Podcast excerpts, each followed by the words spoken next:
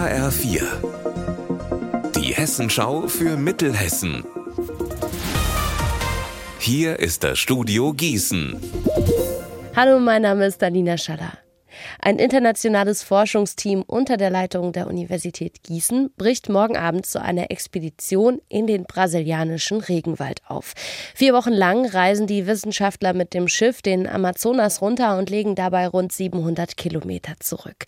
Der Gießener Pflanzenökologe Christoph Müller leitet die Expedition. Drei Jahre lang haben er und seine Kollegen die Reise vorbereitet. Unser Hauptziel ist, dass wir uns die sogenannten Terra Preta Böden anschauen. Das sind also landwirtschaftlich genutzte Böden, die schon vor ganz langer Zeit von der indigenen Bevölkerung produziert wurde. Wir wissen, dass die Böden sehr viel Kohlenstoff speichern, auf der anderen Seite aber auch sehr nährstoffreich sind.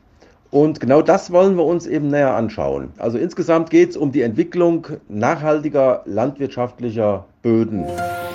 Dank eines Zeugen hat die Polizei einen betrunkenen Autofahrer erwischt.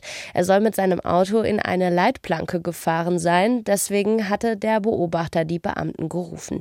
Die stellen fest, der Fahrer hat nicht nur 1,8 Promille, sondern auch überhaupt keinen Führerschein. Passiert ist das Ganze gestern Vormittag. Das hat die Polizei jetzt mitgeteilt. Vor 30 Jahren fand es das erste Mal statt. Inzwischen hat es Kultstatus. Das Blues Festival Blues, Schmus und Apfelmus in Laubach ist eine Mischung aus internationalem Szene-Event, Apfelfest und lockerem Familientreffen. Heute startet das Festival im idyllischen Laubacher Schlosspark und geht noch bis Sonntag. Mit Organisatorin Corinna Bonnekamp. Es gibt 25 Bands auf vier Bühnen. Es gibt sehr, sehr viele Workshops, ein umfangreiches Kinderprogramm. Das Festival soll eine leichte Stimmung und Atmosphäre bieten mit vielen schönen Erinnerungen dann hoffentlich. Unser Wetter in Mittelhessen.